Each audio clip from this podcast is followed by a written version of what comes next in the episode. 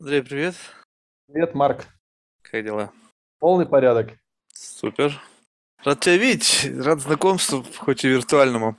И я рад. Представься в двух словах, кто ты и чем ты занимаешься? А, Я Андрей Кислов. Я э, занимаюсь тем, что изучаю мозг а, и пытаюсь эти знания использовать в бизнесе. Скажем так. А, И можно сказать, то, что я по образованию я э, нейроученый, по складу ума и по тем, чем я занимаюсь, я предприниматель, в принципе. То есть ты хочешь хакнуть человеческий мозг в бизнес-целях?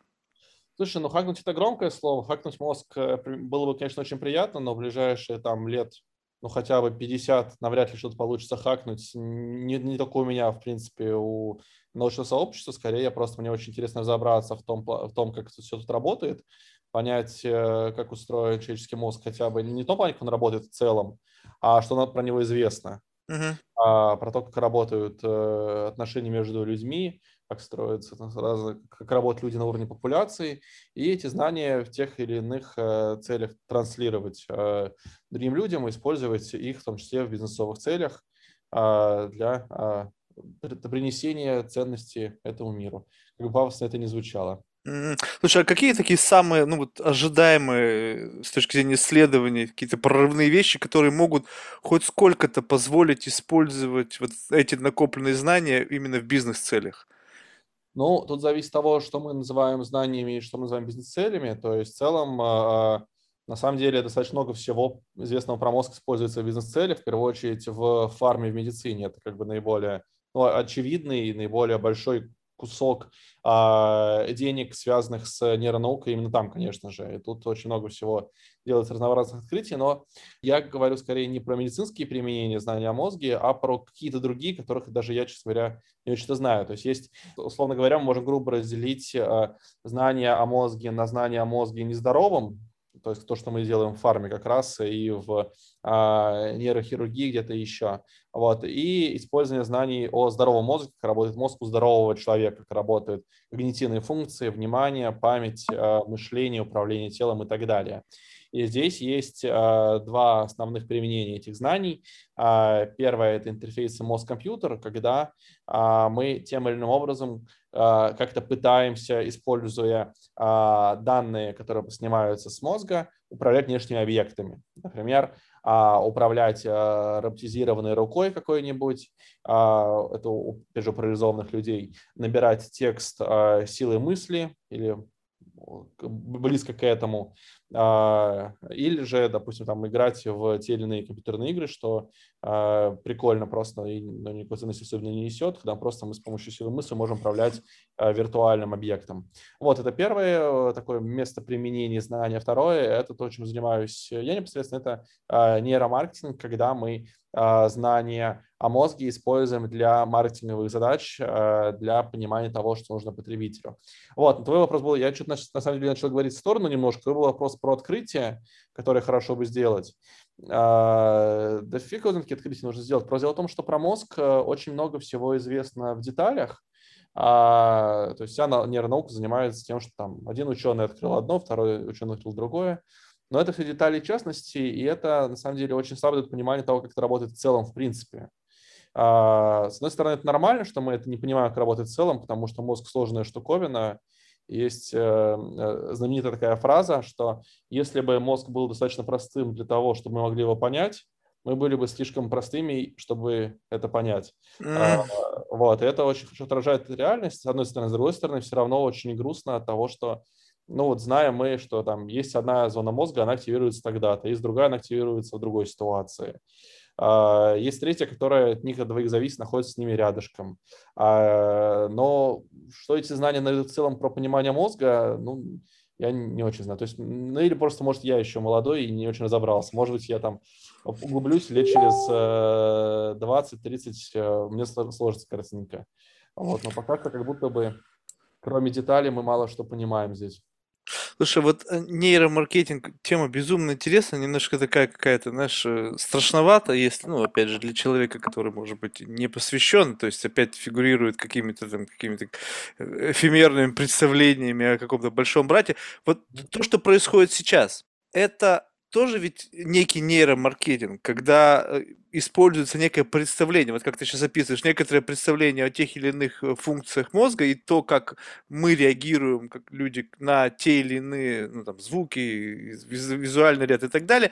И это за счет там многократного тестирования доводится до какого-то совершенства, плюс еще подкручиваются какие-то алгоритмы, которые создают нам некую как бы эйфорию, создают этот дофаминовый выброс от того, что мы взаимодействуем с контентом. Но это одна история. То есть получается так, что с этой стороны угадывается э, то, как мозг реагирует. Мне кажется, следующий этап – это когда в твой мозг будут напрямую посылать сигнал, и ты будешь получать удовлетворение по, по команде. То есть, условно, не то чтобы мне показали фильм, который мне может понравиться, учитывая мою прошлую активность, а просто мне показывают фильм, и он, блядь, мне нравится. Вот Но... это страшно. Ну да, это страшно. У меня есть два комментария. Первое, то, что, то, что я писал, что там мы, знания, зна, зная э, то, как работает мозг, создаем контент, который понравится мозгу, э, но мы, к сожалению, на самом деле не знаем ничего особенно такого, что могло бы нам создавать э, прям контент. То есть, условно, если взять нейромаркетолога и взять просто человека с хорошим вкусом и просить каждого его сделать рекламу, то человек с хорошим вкусом, скорее всего, победит в этом вопросе. Вот, который умеет делать хорошую рекламу или хороший контент, или там хорошие фильмы снимать. То есть э, нейромаркетинг не знает ни, ничего такого особенно секретного, точнее, он знает много всего того, что не знают как бы э, обычный маркетолог или обычный там режиссер фильма, чего-то еще, но это не является чем-то таким драматически изменяющим э, этот мир. То есть это как бы прикольные фишки, интересные, которые можно там брать на вооружение. Ничего того, что там а, может очень сильно поменять восприятие, такого а, мы не знаем. Вот. А второе про вот а, то, что нажал на кнопку и человек стал счастлив от этого, даже без фильма. Ну, тут на самом деле есть э, два момента. Значит, ну, во-первых, есть в нашем мозге система вознаграждения, это определенные структуры, которые активируются тогда, когда а, мы делаем правильное решение, назовем это так. То есть, когда я получаю больше, чем я хотел, когда я поел хорошую еду, когда я занялся сексом, у меня работает эта система. А, проводились э, эксперименты э, на крысах, когда им вживлялись электроды в мозг, в эту систему, и оказалось то, что через какое-то время крыса предпочитает, там нажимает на кнопку, которая активирует эту систему, а, она предпочитает нажимать на эту кнопку, чем а, есть еду. То есть ей больше хочется не есть еду, а нажимать на кнопку, а, потому что это активирует систему вознаграждения а, и умереть э, от голода, соответственно. Вот. И это а, очень интересно. Ну, если так фантазировать, конечно же, можно представить, что ничего такое же может быть и с человеком. А, в данный момент это а, крайне сложно, во-первых, потому что нужно очень глубоко в мозг вставлять электроды, а, даже это плюс-минус невозможно сейчас. Во-вторых, потому что это очень сильно индивидуально. В-третьих, а, потому что а, мы еще сами слабо знаем, как это работает система вознаграждения. То есть у крысы это там вставило, чуть проще все это делать. С человеком это, а, даже если у нас есть э, необходимое оборудование, которое на самом деле пока что нету, чтобы такими вещами заниматься на уровне человека, тонкое достаточно, то все равно, имея его, сейчас э, мы просто не знаем, куда это толком вставлять эти электроды нужно, чтобы все работало. И навряд ли в ближайшие там лет 20 хотя бы у нас даже теоретическая возможность появится такими вещами заниматься. Теоретическая, не практическая. Практическая еще э, дольше. Нет. Вот, поэтому, в общем, бояться пока что ничего не нужно. Все хорошо. Вот.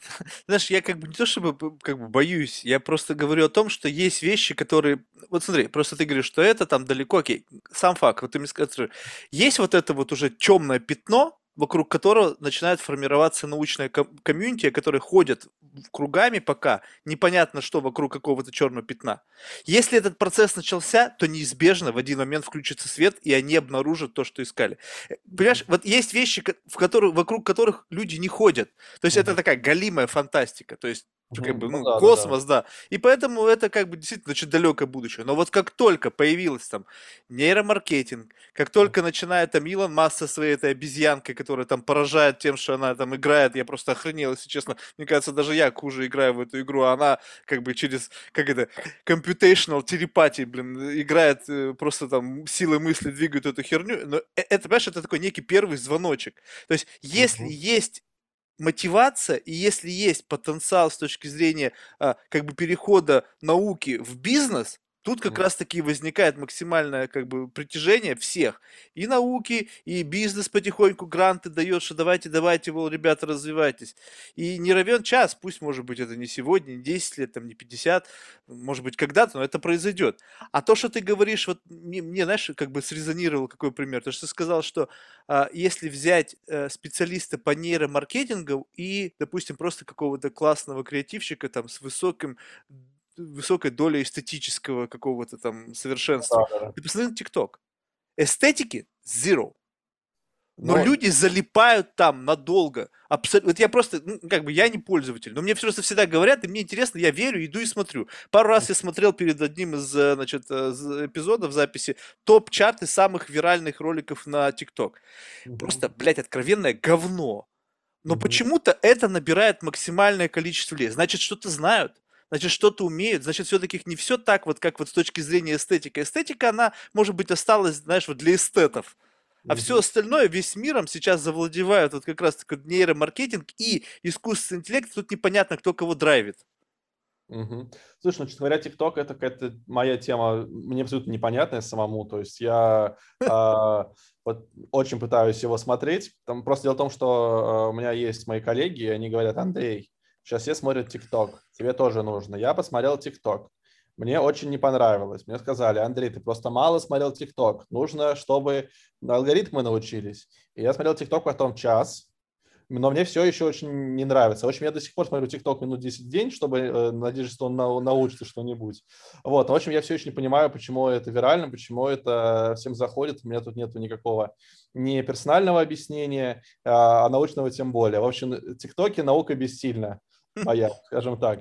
Вот, не, наверное, кто-то это изучает, конечно же, вот, но для меня это загадка, почему э, это работает. Вот это вот. расскажи поподробнее более, о чем ты вот конкретно занимаешься, то есть в чем применительная часть того, что ты сейчас делаешь в рамках своего бизнеса?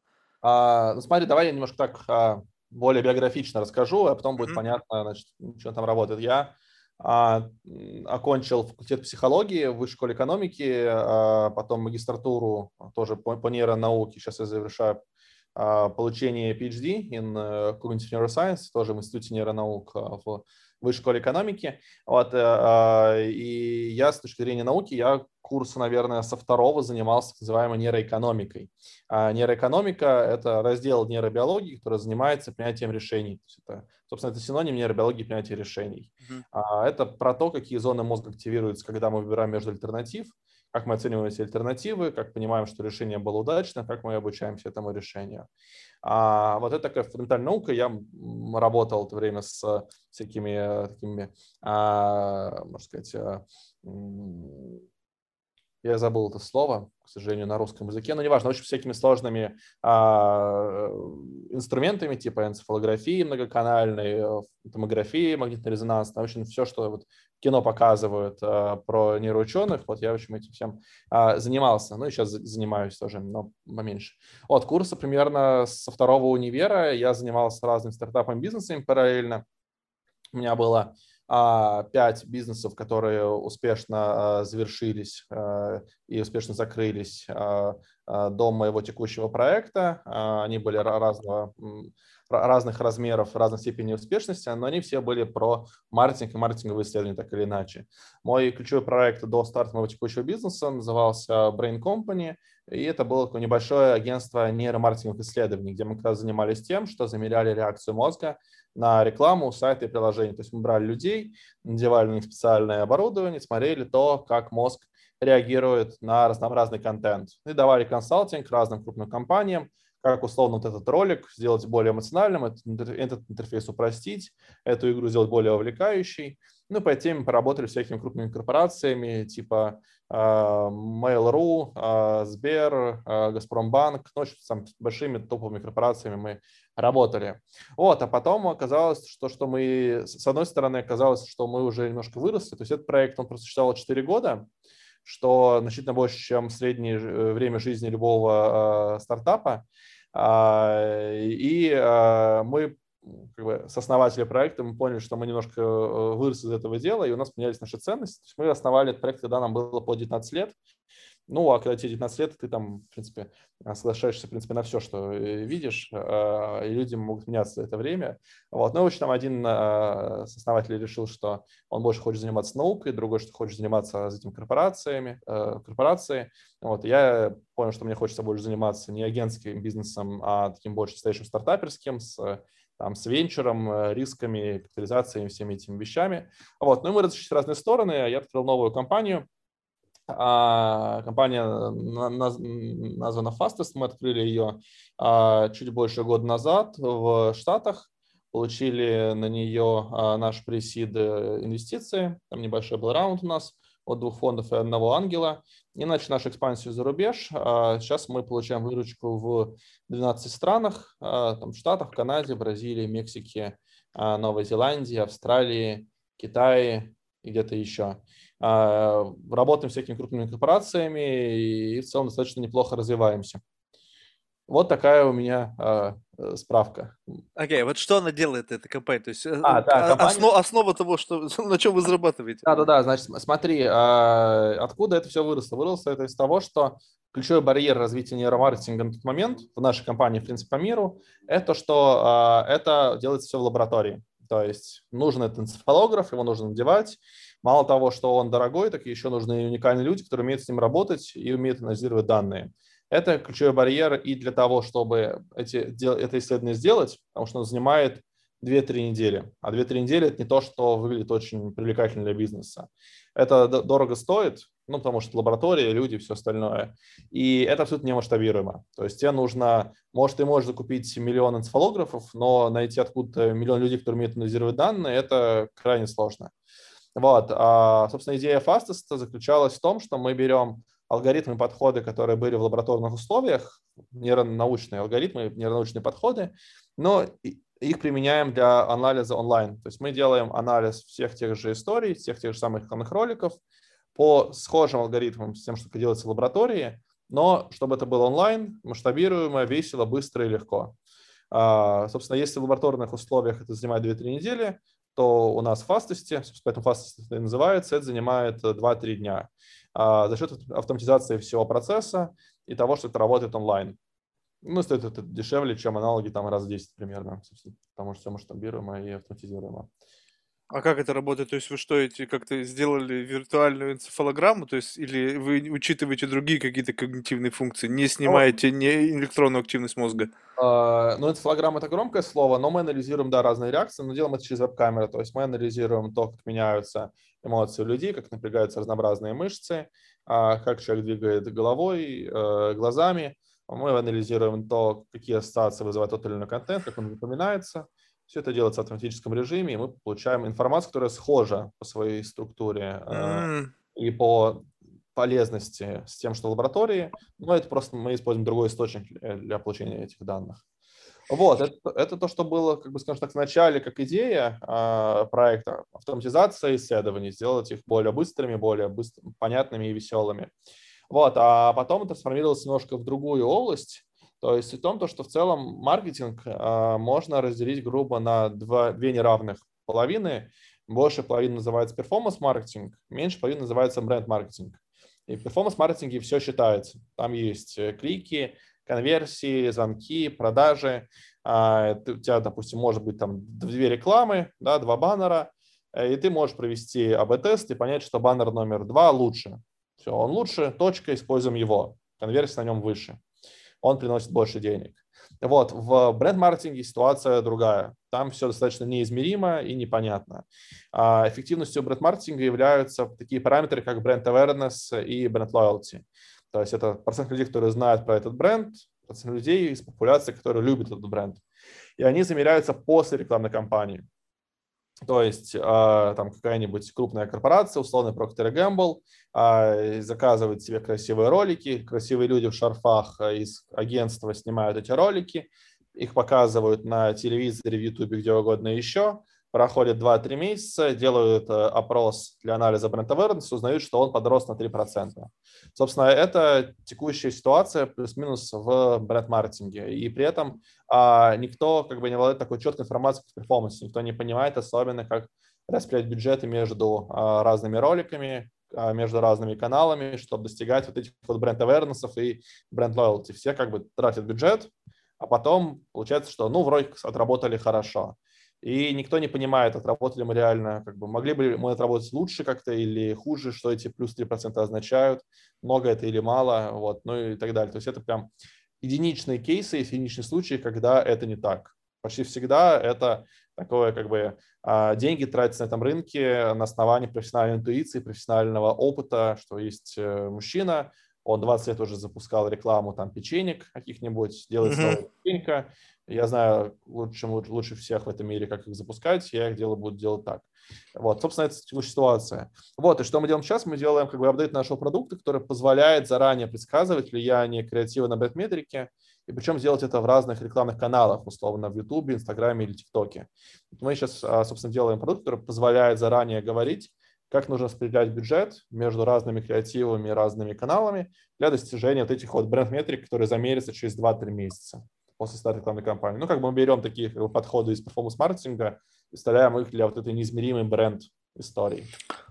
Но я так понимаю, что здесь должны как-то люди участвовать, да? То есть какая-то фокус-группа. А конечно, как, как выбирается эта фокус-группа? Потому что вот это для меня очень самый такой сложный и противоречивый процесс. У меня очень много скептиса, потому что в зависимости от того, как ты подобрал фокус-группу, твои данные могут совершенно быть разными.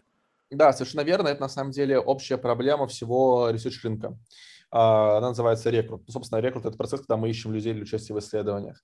А, собственно, характеристика целевой аудитории, которая приглашается для фокус-группы или для опроса или для эксперимента, как нашим, она дается э, клиентам. То есть клиент говорит, что наша аудитория вот такая вот, это, там, не знаю, молодые люди от 18 до 20 лет. Ты же понимаешь, что они очень часто заблуждаются. А, да, но а, это, скажем так, на их совесть. То есть у них есть отдельные люди, которые занимаются анализом их целевой аудитории а, и определяют профиль своей целевой аудитории. А, это, собственно, это не наш зона ответственности. Mm. А, наша зона ответственности это, в общем, мы предполагаем, что они знают, кто их целевая аудитория, хотя, конечно же, это может быть далеко не факт. Да? То есть мы как бы предполагаем, что те люди, их маркетологи а, правильно провели весь анализ, или их агентство на подряде правильно провели им анализ, рассказали им, какая у них целевая аудитория, и они это будут использовать в работе с нами. Мы это предполагаем, мы не можем быть в этом уверены конечно же.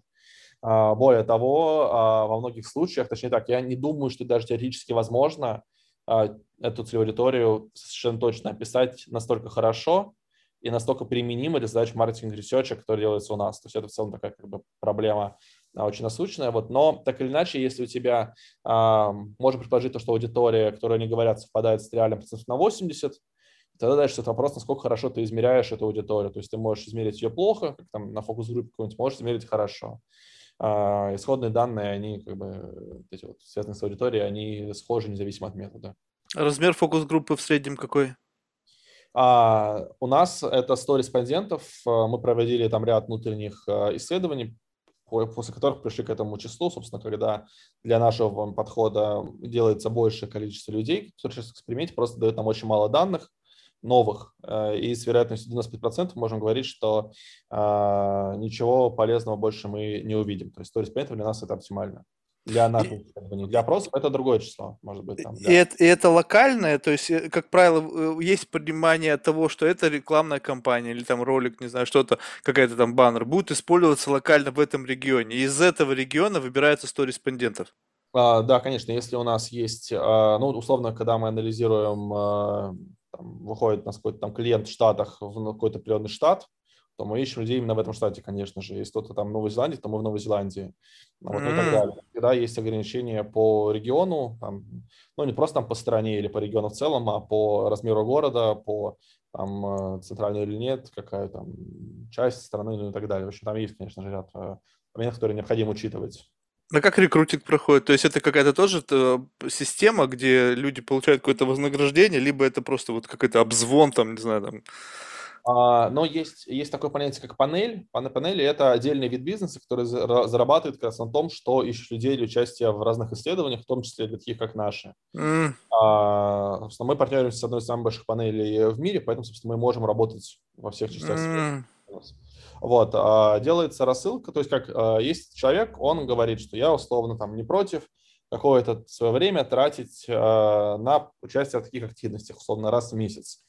Вот, он рассказывает про себе ряд параметров, что он столько-то зарабатывает, там-то он учился, ходит такие-то магазины и так далее. Когда у заказчика исследования есть запрос, если происходит матч между тем, что человек про себя рассказал, и тем, что нужно тем, кто проводит исследование, и ему проходит сообщение на почту, типа, поучаствуй, э, столько займет времени, у тебя нужно будет делать вот такие-то вещи. Какой процент людей на это дело соглашается, принимает участие и получает вознаграждение за это дело. Mm. Слушай, ну это очень интересно. Единственное, что, знаешь, меня всегда вот это вот как-то смущает. То есть участие, ну, понимаешь, вот э, я может быть, не самый показательный пример, но просто я пытаюсь себя всегда встроить в какую-то, в ту или иную историю, чтобы понять, вот как бы ощутить себя в этой ситуации. Я пытаюсь задуматься, вот что должно меня смотивировать угу. прыгнуть в то или иное исследование. То есть, окей, деньги. Окей, если я прыгиваю в деньги, то насколько я буду объективный в этой ситуации? То есть mm-hmm. вот то, что вы говорите, что твоя система, она основана на том, что вы анализируете там движение глаз, там какую-то мимику, и на основании этого как-то за счет данных, которые, видимо, сформулировали, э, сформировались в ходе исследований, как-то э, без как бы участия человека получаете набор данных, который как бы не, не зависит от его выбора. То есть там нету какого-то опросника, который там АБВ там ответь. То есть это в какой-то мере мне позволяет судить, что здесь есть все-таки какая-то ну, более высокая вероятность достоверности информации, потому что человек не участвует, то есть нету какого-то такого байс подхода. Но вот с точки зрения expression. Ну, то есть, понимаешь, есть люди более э, как бы эмоционально выражающие свое отношение к тому или иному продукту, либо менее. И вот тут перед началом исследования есть ли какой-то гайденс о том, что будет происходить. То есть, ребята, окей, вы там, вы там условно 100 человек собрались там онлайн или там это офлайн, неважно. Исследование следующее. Смотрите сюжет, мы через камеру смотрим за вашей реакцией. Вот это есть или этого нет? Потому что Понятно, как только это прозвучало, у меня может включиться какой-то внутренний байс, и я начну делать что-то, что я не делаю обычно. А, да, конечно же, есть инструктаж в начале, мы говорим, что сейчас включится ваша камера, ну и дайте нам, пожалуйста, доступ к ней. Если бы этого не было бы, то мы не могли бы записывать, собственно, камеры. Ну или, может быть, могли бы хитро, но это было бы незаконно. Я, честно говоря, не знаю, как это делать даже можно. А вот, а, а, поэтому, конечно же, все знают, что сейчас в эксперименте мы записываем реакции. А, да, конечно, это может повлиять на то, насколько эти реакции являются правильными, но я должен сказать, что есть два момента. Первое, то, что мы калибруем систему на каждом человеке отдельно. То есть, действительно, какой-то человек более эмоциональный, какой-то менее эмоциональный. Например, там, если говорить про страны, например, в Бразилии невооруженным взглядом видно, что люди более эмоциональные, у них более выражены их мимические разнообразные а, реакции. А вот, а в Нидерландах а, они менее выражены, например. Суровые ребята. Ну да, там более, более суровые. Вот, поэтому мы вначале перед экспериментом калибруемся на каждом, ну не просто на уровне страны, на уровне каждого человека и понимаем, что для него выраженная реакция, что для него не выраженная реакция. И с этим как бы нулевым состоянием его мы потом и сравниваем, смотрим на изменения в его реакциях относительно условного нуля. Вот. Второе, то, что, да, может быть, в течение всего ролика, в смысле, не всего ролика, всего эксперимента реакция была не настоящей. Такое может быть. Но при этом у нас все-таки идет не один человек, а много их. И ролики идут в разном порядке у каждого из них. Mm. И потом мы на статистике понимаем, ну, как бы на собранных данных, что несмотря на то, что, возможно, все они вели себя немножко неестественно и неправильно, но почему-то на таком-то ролике они улыбались больше, а на таком-то они улыбались меньше. И, это как бы нам дает основание предполагать, что ролик такой-то по тем параметрам более крутой, чем ролик другой. Вот. Но, несомненно, а, можно придраться к этому а, моменту, конечно. Слушай, ну окей, тогда вот давай более детально. То есть э, в этот момент, э, то есть идет какой-то там хронометраж. Соответственно, к этому хронометражу привязана какая-то реакция человека, и вы понимаете, здесь провал. То есть, условно, человек там пустой взгляд, ушел там куда-то, все, то есть это свидетельствует то, что интерес пропал. Соответственно, что потом впоследствии вы рекомендуете, так, у вас вот там на такой-то секунде абсолютно обвал внимания, меняете сюда что-то, вставляете туда какую-то там раздражилку или там, не знаю, наоборот, что-то для привлечения внимания, для того, чтобы на протяжении всего сюжета человек был как бы максимально как бы а. aware. Включенный. Того, это зависит от цели исследования, то есть цели проекта у нас есть, э, можно сказать, э, две цели, которые нам два запроса нам приходят. Первый запрос называется, что а, мы тут сделали ролик, а, хотим понять, что в нем плохого. Тогда как раз мы анализируем по секунду динамику, сравниваем с нашей внутренней базой данных и говорим, что ролик в целом снят отлично, ничего менять не надо. Или мы говорим, ролик снят очень плохо, менять вообще нужно все, лучше переснимать. Или же, как в большинстве случаев, а, ролик снят средний, если на, пят, если на 5, 8 и 9 секунде там скучный эпизод, он никому не нужен, его можно вырезать, а здесь реакция такая, нужно поменять одно на другое. Это достаточно четко на самом деле видно э, по данным. Ну, как бы, а, тут тоже не нужно никаких иметь э, супер скиллов. По нашим данным достаточно хорошо всегда видно, что условно вот здесь вот э, прикольно людям было, здесь не прикольно. Это креативная идея сработала, это не сработало. А, вот, и исходя из них делаются рекомендации какие-то. Вот, это как бы первая задача. Вторая задача, которая у нас бывает, это то, что у нас есть а, какое-то количество роликов, мы хотим понять, какой из них будет более крутым, как нам распределять бюджет между ними. Вот, и тогда а, рекомендации точечные, они не нужны, ну, просто, может, уже ролики уже готовы, и стоит вопрос просто тем, какие показывать, какие нет переснимать и вырезать никто ничего не будет, на это нету времени. И мы говорим, что вот, собственно, если ваша задача это там а, увеличить а, бренд awareness, да, самый лучший ролик это вот этот. Если вы хотите увеличить бренд loyalty, то тогда вот ролик вот такой вот хороший. А ролик вот этот, третий, он вообще плохо всегда, его не показывайте. Он для этого ни для другой не будет подходить. Слушай, у меня тут опять сразу же как бы так все разворачивается. То есть вот сейчас ты меня поправь, если я начинаю ага. заблуждаться. То есть чисто теоретически при накоплении большом количества данных из людей, реагирующих на те или иные сюжеты, и из роликов можно будет сделать, вот связывая эти данные, абсолютно избавиться от людей, поскольку будут уже понятно, на больш... если будет большое количество аудитории, ага. можно будет делать просто понимать, что вот какие-то условные хуки есть, они срабатывают на всех всегда одинаково. И с точки зрения создания роликов, можно будет создать модель, когда ты просто такие как бы условные сэмплы, вот ты описываешь сценарий и говоришь, вот этот сценарий будет бить в мозг, на, отвечать за лояльность. То есть используйте его, и в принципе это можно будет довести полностью до автоматизма и вот за счет этого масштабироваться вообще без использования людей. Да, мы к этому, мы этому как раз и идем, то есть мы хотим как раз сделать примерно такую систему, которой не нужны люди, чтобы говорить о том, что хороший ролик или плохой, и э, частично, чтобы система сама давала определенные, ну, не просто финансы, а частично занималась изменением ролика, то есть, например, там изменением бэкшот, изменением картинка в конце, там какой-то в конце есть там несколько вариантов того, какая картинка будет более крутой, крутой там, или там вырезала бы куски ролика и так далее. То есть это что там мы на это много думаем, и мы, собственно, это и делаем, мы как бы движемся в эту сторону. А, совсем уйти от людей не получится просто по той причине, что а, есть очень много контекста а, в нашем мире, и приемы, которые работают сегодня, не факт, что будут работать завтра. Условно, сегодня там зайдут шутки, связанные там, например, с Байденом, ну, условно, завтра он не будет президентом, и шутки нужно будет про что-то другое делать, другие сценарные ходы. Поэтому полностью от людей будет невозможно по определению, просто потому что у нас как бы меняется мир постоянно и э, а, все нестабильно. Вот, но, по крайней мере, частично уйти от людей э, будет э, можно. То есть не знаю, какой, насколько удачно это у нас получится сделать, не знаю, насколько там по процентному соотношению, как это будет выглядеть, вот, но, по крайней мере, это то, куда мы движемся совершенно точно, что есть в наших э, целях там, на несколько лет. Я, знаешь, у меня сразу же опять сценарий в голове возник, что чисто теоретически с использованием технологий, это уже сейчас, да, вот в айфонах эти вот moments, да, есть, когда какой-то там набор картинок выстраивается в какой-то ряд, тут же какая-то музычка подбрасывается из твоего да, плейлиста, да. которая тебя максимально штырит. То же самое и здесь, то есть получается, снимается какой-то хронометраж, потом он просто каким-то выбираешь, что, допустим, мне нужно, чтобы это было там, не знаю, там грусть, печаль, или там наоборот, там бодряк. И да, типа да. Из этого визуального ряда собрался какой-то набор из там, не знаю, чего-то.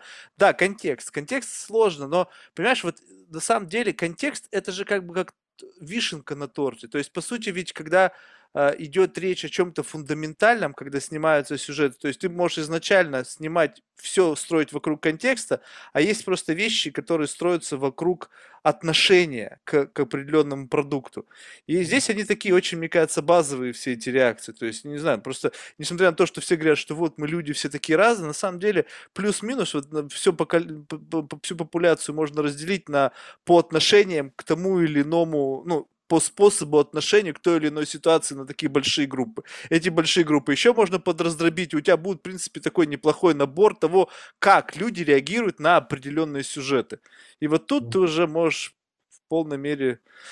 Э, ну, если фантазировать, то э, да, вот, но пока что, в общем, наш опыт подсказывает, что все-таки контекст очень много есть в рекламе, тех или иных ходов, вот, и а, такой как бы универсальная реклама, которая работала для данной группы, а, она а, навряд ли будет часто встречаться. Имею в виду, что редко, э, когда а, там, именно таким образом делается реклама, это соответствует не очень большому числу а, бизнес-запросов которые, которые бывают. Я согласен, мы как раз вот недавно эту тему разговаривали, и тут, мне кажется, ты знаешь, вот использование вот хайповости это, на мой взгляд, не всегда признак мастерства. Я, Потому я, что я, это проще, проще взять а, да. и воспользоваться этой волной, там вот Байден там по ступенькам да, чуть да. не свалился, о, классно, можно тут начать стебаться, всякие мемы пересылать и все остальное. Но это же как такой, очень такой, знаешь, как бы примитивный подход. Да, да. Я, я не обязательно про хайповость, я просто про какие-то вещи, которые у нас сейчас э, в целом могут быть э, модными и понятными в культуре, завтра они ими не будут. Например, там сейчас я что-нибудь придумаю. А, ну, условно показывается в рекламе какой-нибудь телефон, который вот так вот э, делается, да, а потом mm-hmm. будет основа телефона, и они будут по-другому делаться. И система там, если это чисто ее там AI будет какой-то, он подумает то, что использование этой вот истории это хорошая затея, так пальцем крутишь, а потом телефоны поменяются, и система не узнает, что это уже не актуально. Вот, но я сейчас просто из головы придумал какой-то пример, вот что какой-то какой-то вещь, которая сейчас нам кажется мейнстримом, а, но этот мейнстрим и всем понятно какой-то подход к решению той или иной задачи, он может поменяться, и тогда а, это будет так. Короче, проще, проще хотя бы э, говорить о том, что хотя бы половину данных нужно собирать с помощью людей, чтобы система дообучалась и всегда это работало. И полностью от них уйти будет все равно нельзя, а вот, но частично, наверное, уйти от них будет можно я тебе настоятельно рекомендую связаться с представителем Samsung. Я сейчас буквально до нашей записи смотрел онлайн презентацию, или не онлайн, я не знаю. Блять, ну это такое откровенное говно. Ну просто как они могли... Вот, то есть, знаешь, вот задача, мне кажется, сверхзадача. Ты должен, по крайней мере, создать сюжет, чтобы я его просто захотел. Просто захотел но они не смогли сделать. Презентация просто убогая. И вообще все, все так плохо. Поэтому твоя система, твоя технология нужна, чтобы они поняли, они оценили масштаб трагедии. Как они это продавать собираются, я не понимаю.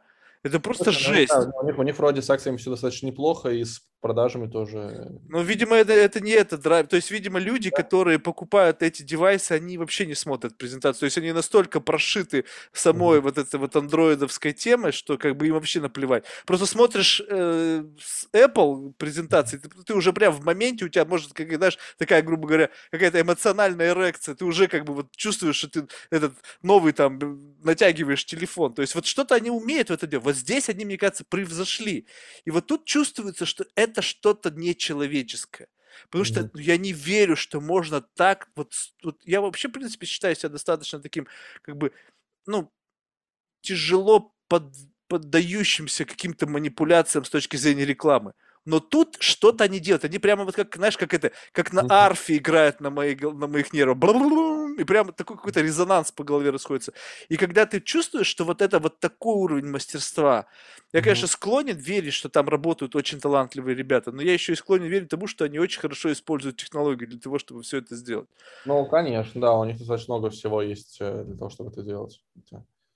Поэтому вот, это, вот в этом чувствуется вот это вот какое-то вот нейро. И вот эта приставочка нейро, когда появляется нейромаркетинг, она меня как бы вот в какой-то мере пугает, потому что я понимаю, что если они вот так вот мне зашили, и действительно уже который год просто покупаю и покупаю, и угу. как бы, ну, есть там, я сам себе нахожу какие-то оправдания, но тем не менее, то есть это как-то вот это просто неконкурентно способно. У всех остальных пока просто нет шансов. И вот mm-hmm. когда ты чувствуешь сам для себя, то есть ты должен как бы пытаться отстроиться, то есть, окей, стоп, тормозим. То есть mm-hmm. вот это без фанатизма, причем я там не фанат вот этого, знаешь, там, Apple, как, знаешь, какая-то есть идеология, о, Стив Джобс, я там на него молю, там, драчу на него. Нет. То есть, ну, был чувак, да, классно то, что он ЛСД жрал, наверное, только поэтому он все это придумал. Но вот нету, то есть я не фанат Apple как, вот, знаешь, как, как бренда, как какой-то сумасшедший идеолог, там везде эти яблочки клеить. Нет, просто нравится, удобно. Но как-то они сумели это сделать. И вот я думаю, что вот это вот как раз-таки это и есть, вот это вот какая-то нейрочасть, которая там присутствует. Может, может и она, может и она. Я не знаю. Мы с Apple не работали, так что я не могу говорить. Но я думаю, что у них все хорошо в этом плане. Тогда вот давай ну, покопаемся вообще во всей этой истории. То есть, э, окей, э, скажем так, возьмем какой-нибудь среднестатистический кейс. То есть вам дали какой-то там набор видеосюжетов для того, чтобы нужно их протестировать. Вы их протестировали, дали рекомендации. Окей, что происходит дальше?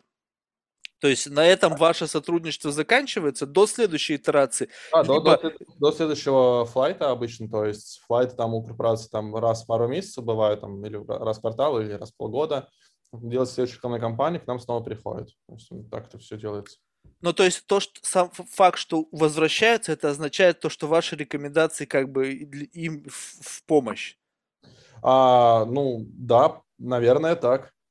Э, просто смотри, вот а, а, а, просто как понять, то есть условно был протестирован сюжет без вас и с вами, и они mm-hmm. почувствовали разницу.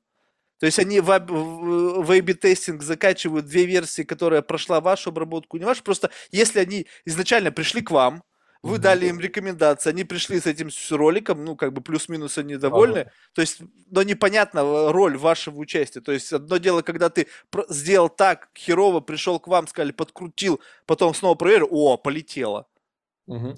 Слушай, ну смотри, здесь на самом деле, как и многие вещи корпорации, решаются просто мнением э, менеджера. То есть менеджер до, до нас он чувствовал, что он делает все а, правильно, потому что у него есть опыт. А теперь он чувствует, что он делает все правильно, потому что есть мы. То есть это все равно вопрос э, веры о многом, что общем, вроде как стало лучше, теперь станет все хорошо. Вот, но это просто так сложилось, что это по-другому достаточно сложно сделать. Вот, мы э, просто как бы оперируем рядом кейсов, пругов э, и нау- науки и статистики, которые есть внутри, которая, собственно, показывает то, что, что мы делаем, это приводит к тем или иным бизнес-результатам и хорошо работает, когда мы это можем измерить. Вот, но большинство кейсов являются неизмеримыми. Мы не можем а, говорить, что вот мы сделали рекомендацию, сделали хороший ролик, и он гарантированно стал лучше, потому что обычно нет у никого времени и сил еще его второй раз проверять или третий раз проверять. Поэтому в большинстве случаев все полагаются на эту веру, что это все сработало. А, но эта вера, она, мне кажется, близка к истине в данном случае. Хорошо. Ты знаешь, мне кажется, еще одна вот из таких, все, знаешь, любят говорить там, да вот какие работы будущего, там, если там много там работ не станет, и появятся работы будущего. Вот, мне кажется, одна из таких работ будущего, это будут там мужчины или женщины, или там неопределившиеся, либо там какие-то совершенно там из алфавита непонятного, будут постоянно ходить в очках или в линзах и их будут 24 на 7 условно мониторить их взаимоотношения с, э, с внешним миром. И на основании вот этого профайла, который будет у этих людей, они будут изучать поведенческую активность. То есть будут ходить люди, которые будут постоянно взаимодействовать с контентом. Не знаю, смотреть его в кино, будут их туда отправлять в магазины, туда-сюда. И на основании да. того, куда они будут смотреть, будут вот это вот там стайки этих людей, их суммировать их данные и делать вот подобные исследования. Да, это не на самом деле ну, продолжение э, текущего бизнеса в панели, то есть сейчас есть уже, собственно, конкретное большое количество людей, которые занимаются тем, что они за какую-то сумму денег на постоянной основе рассказывают все про свои потребительские истории, то есть ты там... Вот это все а... рассказывание, мне вот то, что ты, вот у вас Нет, технологии, мне это интересно, то, что там рассказывания нету. Чеки присылают, чеки присылают, чеки присылают, вот, и как бы ну, видно, что тоже. там Э, куда тратятся деньги. Вот есть другие панели, которые занимаются тем, что а, у них анализируется все их телесмотрение. То есть есть алгоритм, который позволяет понять, а, что сейчас человек смотрит. Собственно, так там формируется, там, отчасти так формируются рейтинги разных передач. Да? Вот, то есть люди отдают как бы часть, а, показывают часть своей жизни в обмен на деньги. То, что ты говоришь, это логичное продолжение этого дела. Собственно, у нас сейчас то, что мы делаем, это как бы с третьей стороны заход на ту же самую территорию, потому что нас, в принципе, вот этой нашей вот системе э, анализа э, распределения там бюджета по каналам и по роликам, там в чем суть? Там суть в том, то, что мы должны э, анализировать реакции э, людей в момент потребления контента внутри реальных каналов, типа в YouTube, в Инстаграме, в ТикТоке и так далее. А, и задача у пользователя в таком случае, что он просто там условно час своей жизни тратит в интернете, но вся реклама, которую он видит, это наша реклама, которую мы тестируем. Она может показываться в Ютубе или в Инстаграме, а, или в Фейсбуке. Там, в общем, все рекламное окружение от него является нашим, а мы записываем его разнообразные эмоциональные реакции. Вот, собственно, это третий вот такой как бы подход, вот, э, но возможно это выльется в то, что будут как раз люди, которые вот у нас как бы идет такой как бы анализ digital происходящего внутри интернета, как люди реагируют. А вот то, что ты говоришь, это следующее продолжение этой истории, когда будет уже не только digital пространстве, а еще и офлайн, действительно. И если фантазировать, то к этому вполне дело все может прийти. Еще будут какие-то там браслеты, которые анализируют разные там... Угу. Сосуды, все полностью. Ну да, да, и все это можно будет говорить. Слушай, ну вот тут еще, мне кажется, немало важный компонент всего этого – это сами платформы. Вот, ну, я не знаю, правда, неправда, то есть абсолютно не берусь судить, не знаю, и как бы даже представить себе не могу, но почему-то мне кажется, что есть большая роль платформ во всем, во всей этой истории. То есть, условно, ты протестировал ролик, классный, по всем показателям, людям понравилось. Закинул его на платформу, платформа его хер. Ну вот не пошло. То есть что-то не подхватили алгоритмы. Вот тут же тут, вот тут, понимаешь, тут это нужно учитывать и платформу, да, конечно. условно, и людей. И на сочетании вот этой какой-то такой непонятной гармонии, да, какая-то не, вообще непонятно, как она выражена, но ведь платформы не дадут тебе доступ к их алгоритмам. Получается, что ты должен это угадывать? Или да. как вот в этой ну, ситуации когда, быть? Когда ты рекламу показываешь, что там, с одной стороны, чуть проще, потому что нет никаких алгоритмов толком, у тебя просто как бы закупил, что там, а, что показываешь эту рекламу 10 тысячам людям или миллион человек, неважно, какому-то числу из такого-то профиля. И у них эта реклама покажется. Это же у нас как бы это не то, что ты запустил рекламный ролик, а, то есть это уже проплаченная реклама, она контекстно... А, ну все, да, понял. Да, вот то есть там... это не по... вне попытки ее завирусить, чтобы ну, как бы да, просто да, создать да, ролик, и он сам полетел. Да, то есть с этой точки зрения все хорошо, но плохо с той точки зрения, что на самом деле все равно сама медиаплощадка, где все дело происходит, сама платформа, она, несомненно, влияет на восприятие. То есть один тот же ролик, если ты покажешь его в Фейсбуке и в Ютубе, он будет по-разному воспринят.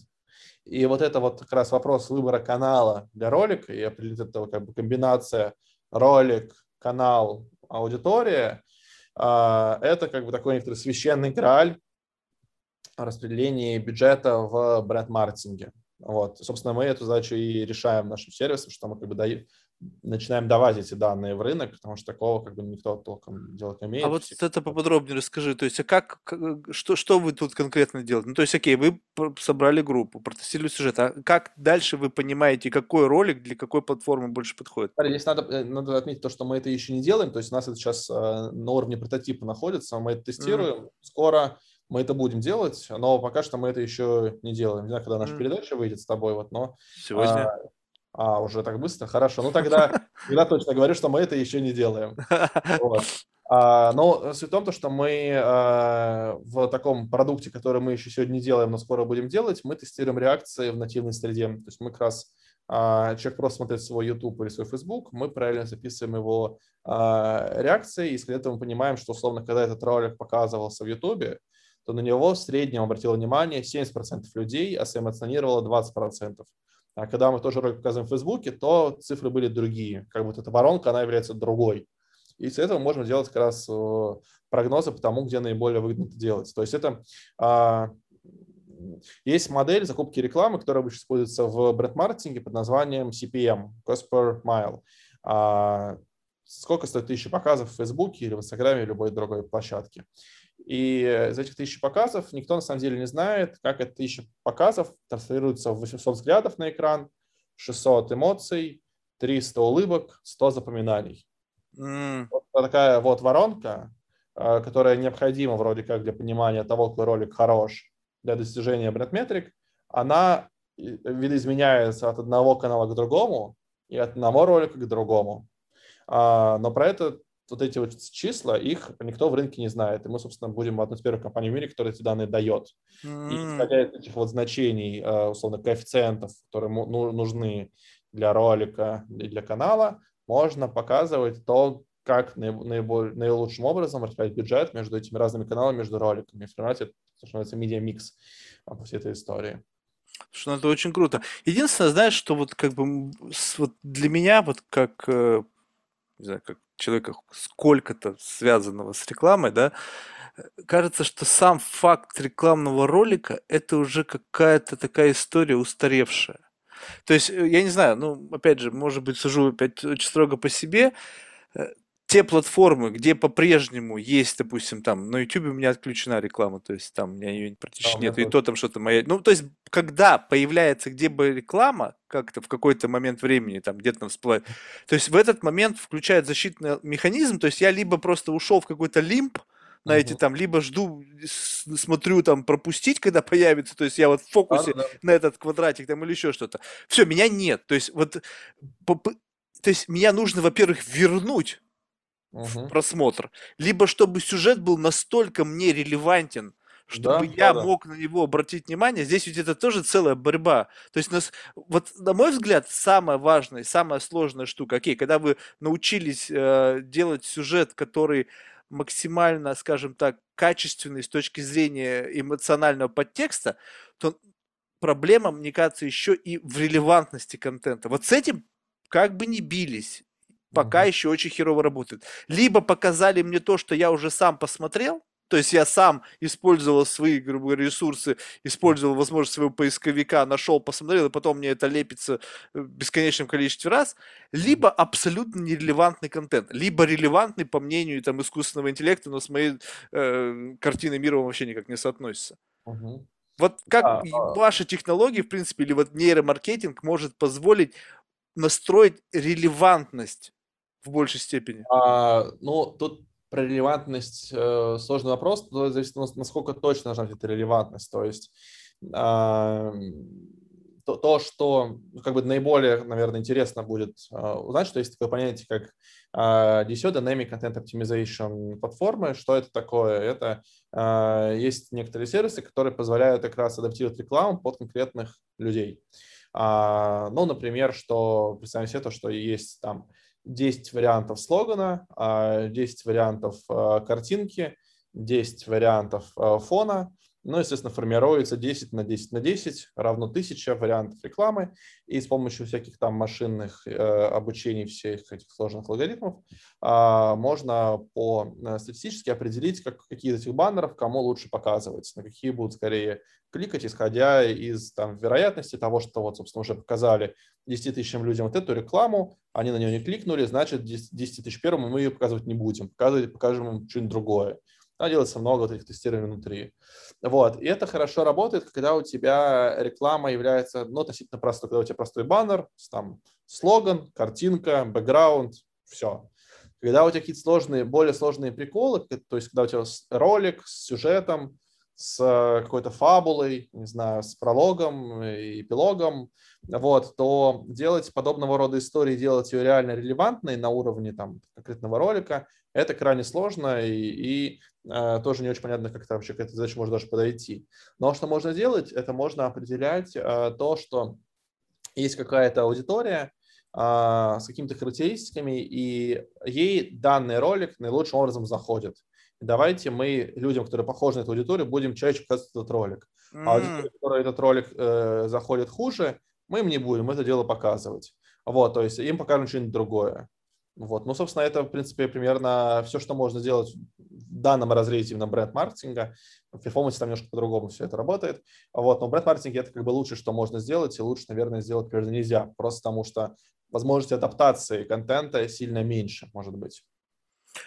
И сам, вот давай об уровне поговорим. То есть, в принципе, уровень продукции и услуг, он все равно должен быть рассчитан на широкую аудиторию. Потому что, допустим, вот мы 12 лет работаем с очень узкой прослойкой, есть супер богатые люди. Сказать, что их можно всех 100 человек посидит, мне даже было бы интересно, вот посадить Да-да-да-да. 100 миллиардеров, ну, разных, и у вас машина, мне кажется, сойдет с ума, потому что набор эмоций будет настолько не consistent, потому что все люди, они настолько эксцентричны, настолько у них там вот это сложно выделить какое-то единое зерно, их объединяющее, что это будет просто обвал.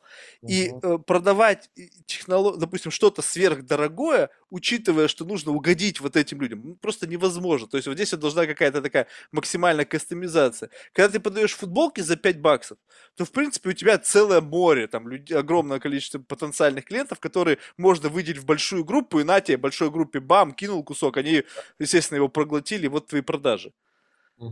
Да, совершенно верно. То, то, что я рассказываю про бренд-маркетинг, это релевантно, несомненно, плюс-минус только для массовых продуктов э, и для компаний, у которых э, есть, собственно, деньги на бренд-маркетинг. То есть деньги на рекламу на э, телеке, где-то еще такие массовые, большие креативные компании. Э, собственно, ну, грубо говоря, список там Fortune 500, вот это вот э, те, у кого есть. Когда аудитория является более узкой, независимо от того, богата она или просто более узкой, например, женщины на там, третьем триместре беременности, например, да, это их тоже сложно найти. А, ну, наверное, проще, чем миллиардеров, но все равно нелегко. Не, хм. а, то тогда все эти истории, они здесь менее релевантны, менее э, полезны, конечно же. И тогда, конечно же, ты можешь опираться, по сути, только там на свою профессиональную интуицию. Здесь она только она здесь и может, собственно, дать какие-то ответы. Просто видишь, получается, что вот э, индустрия, в которой, в частью которой ты являешься, без, и, идет в ту сторону, когда вот каждый раз совершенство, несовершенство становится все меньше, меньше, меньше и меньше. Что, на твой взгляд, произойдет с аудиторией? Ну, представь себе, что когда это началось, вот на самой заре, ну, было что... То есть сначала пытались переносить вот такие телевизионный формат рекламы, такой качественный, дорогой, там, куда-то в интернет-пространство. В конечном итоге поняли, что нужно много контента, и такой дорогой, ну, ты просто разоришься. Поэтому давайте делать чаще, дешевле, может быть, проще, там, раз в год что-то очень крутое, и в течение года что-то очень простое. Но все равно было коряво, было криво. Сейчас тут инфлюенсеры появились, которые вообще непонятно, что делают. То есть они могут совершенно херней страдать. Вот они там взяли банку, там, показали, там, не знаю, на заднем фоне там сидит, он срет, у него там банк сидит, о, классно, от запора помогает. Все, казалось бы, эстетики ноль. Как бренды на это сокладились. Но работает, значит, окей. Тут теперь вы с нейромаркетингом удаляете несовершенство. Каждый продукт теперь будет, ну, ну, там не каждый, те, кто смогут себе это позволить, потом подтянутся и все остальные, с учетом рынок демократизируется, все будет идеально с точки зрения того, что прямо ложится гладенько, вылизывает твой мозг. Но мы же, как бы, есть как бы нейропластичность, да, есть там привыкание, есть защитные функции. Что произойдет с человеком, когда вот он, ну, то есть сначала вы его хукнули, он как бы охренел, прошли вверх продажи, потом все привыкли. То есть вышли на, на иной уровень качества. А да. А дальше, вот дальше-то что? То есть это, это что? Это будет бесконечный процесс совершенствования? Да, по всей сути, да, когда ты привыкнешь. Ну, во-первых, тебе, я думаю, что будет, в принципе, приятнее взаимодействовать с э, рекламой. А, то есть ты сам упомянул, что бывают такие случаи, когда тебя реклама все-таки цепляет. Это бывает редко, но такое бывает. Вот. Ну и я, собственно, тоже, хоть я и рекламу по по своей службе смотрю каждый день в большом количестве, все равно иногда бывает так, что меня что-то тоже удивляет, и я на это смотрю с э, вниманием. Но большинство для меня, конечно, информационный шум. А, будет, ну, во-первых, э, процент того, когда ты смотришь внимательнее, он будет увеличиваться, и как бы всегда приятнее смотреть на что-то, что интересное и крутое, чем когда просто что-то толкают. А во-вторых, да, наверное, когда будет больше совершенства, то будет совершенство столько же. То есть люди будут, конечно же, к этому делу привыкать, и будет бесконечная гонка улучшения. Но на самом деле все равно же люди меняются, технологии становятся новые, новый контекст, новые формы взаимодействия с рекламой будут появляться. То есть э, это как и, мне кажется, в большинстве других индустрий э, количество улучшений будет э, плюс-минус бесконечным. Блин, подожди, тут, тут, тут очень, мне кажется, ты так как бы легко об этом говоришь. Мне кажется, уже сейчас то, что создается, идет на уровне скрипа в мозгах у тех людей, которые этот контент, контент создают. Потому что уже безумно сложно создавать что-то, что цепляет. Поэтому начинают двигаться в сторону абсурда. Когда просто идут на грани фола, вворачивать какие-то социальные темы, политические истории, какие-то абсурдные истории, хайп, там, всю эту херню, лишь бы хоть сколько-то привлечь внимание людей. То есть, если это выйдет на уровень must-have, такой некой by default, то есть by default это круто. То есть, не, понимаешь, что таким образом люди сами насрут себе в карман, и тут уже конкуренция будет просто, ну, как, что можно сделать? То есть должны будут появляться просто гении от маркетинга для того, чтобы что-то создавать, чтобы это вштыривало э, всех остальных. Да. Слушай, ну, во-первых, я бы не сказал бы, то, что это является общим must-have подходом, там, э, говорить про социальные темы, что-то еще, что вызывает большой прилив э, внимания. То есть так делают некоторые компании – Точнее, это не просто некоторые компании, а некоторые компании в некоторых ситуациях. А, это просто попадает в поле твоего зрения, а, и моего тоже. Там, поэтому э, кажется, что такое бывает часто. На самом деле такое бывает не часто. Обычно. Нет, так это пока. То есть это, понимаешь, это, это вот. как раз-таки демонстрация не того, что это уже... Социальные, социальные темы резонансные, это не значит, что это хороший подход в рекламе. Это иногда работает, э, часто это не работает. То есть это условные там из-под нашего нейромаркетингового пера э, редко рождаются рекомендации, что нужно здесь сделать какую-нибудь более острую тему. Э, это не так. То есть, более того, там проводились исследования, которые показали, что когда, например, слишком много эмоций реклама дает, это тоже плохо. Ну, что условно просто этот контент воспринимается как очень веселый, но э, самому бренду этого ничего не перепадает. Просто как бы все посмеялись, пошли по домам. Да, вот так что тут э, я не говорил бы, что э, из-за развития технологий, которые есть у нас, количество рекламы, которая играет со всякими острыми социальными темами, ее будет больше.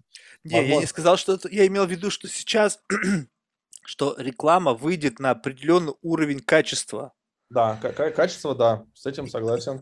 Определенный уровень качества. То есть сейчас вот это то, что ты говоришь, э, то, что я, вернее, сказал, это вялые попытки ага. не имея возможности достигнуть уровня, уровня качества, когда а, ну, ей, да, ну, нужно внимание, за счет чего-то другого, то есть вворачивать да, какие-то да. инструменты, чтобы хоть как-то это работало, потому что оно не знает, иссякли идеи, я не знаю, что делать. Вот давайте BLM вернем, да. отыграем на этой теме, пока она актуальна. Ну окей, поехали. Бам, и там кто там Nike или кто-то, они эту тему оседлали. То есть, казалось бы, какого хера? Ну вот, пожалуйста. То ну есть... да, да, пожалуй. Вполне может быть и так, да. Вот, но когда появятся такие инструменты в руках у, допустим, топ-менеджеров, которые помимо сейчас того, что там у них есть там Data Science, который там анализирует их постактивность, они предварительно проанализировав, убрали все несовершенства, все большие компании поначалу такие инструменты получили, маленькие компании, когда это разошлось поверху, тоже стали получать, потому что технология стала демократизироваться, и у всех все классно, Угу. Условно, вот так вот всем все нравится, все улыбаются, и это в меру, то есть ни много, ни мало, и как раз посмотрел, и вроде что-то захотелось, там что-то зашевелилось. Это же будет налагать определенный новый какой-то виток требований к контенту. А, да, пожалуй, а, ты прав, будет налагать какой-то новый виток требований к контенту со стороны и клиента, и заказчиков всех участников, клиент имею в виду потребителя этого контента. Вот, а, со стороны всех участников этого процесса Совершенно верно. А при этом я думаю, что у меня была какая-то мысль, но она мне улетела из головы. Сейчас я ее вспомню. Ладно, будем говорить, что мысли не было. Хорошо. Просто вот тебе не кажется, что это как бы некое движение в сторону утопии? То есть либо мы как-то, как и всегда, как человечество, вот оно как-то вот вроде да бы кажется, что движемся в утопию, а раз и что-то новое произошло. Да, нет, конечно, придет что-то новое, и окажется то, что просто этого недостаточно уже для зрителя, и хочется еще больше эмоций, и больше крутого контента, и больше всего остального. Я думаю, что этот э, прогресс, он не остановится, то есть это будет дальше просто делаться, вот и все. Мне бы, знаешь, интересно было посмотреть график такой.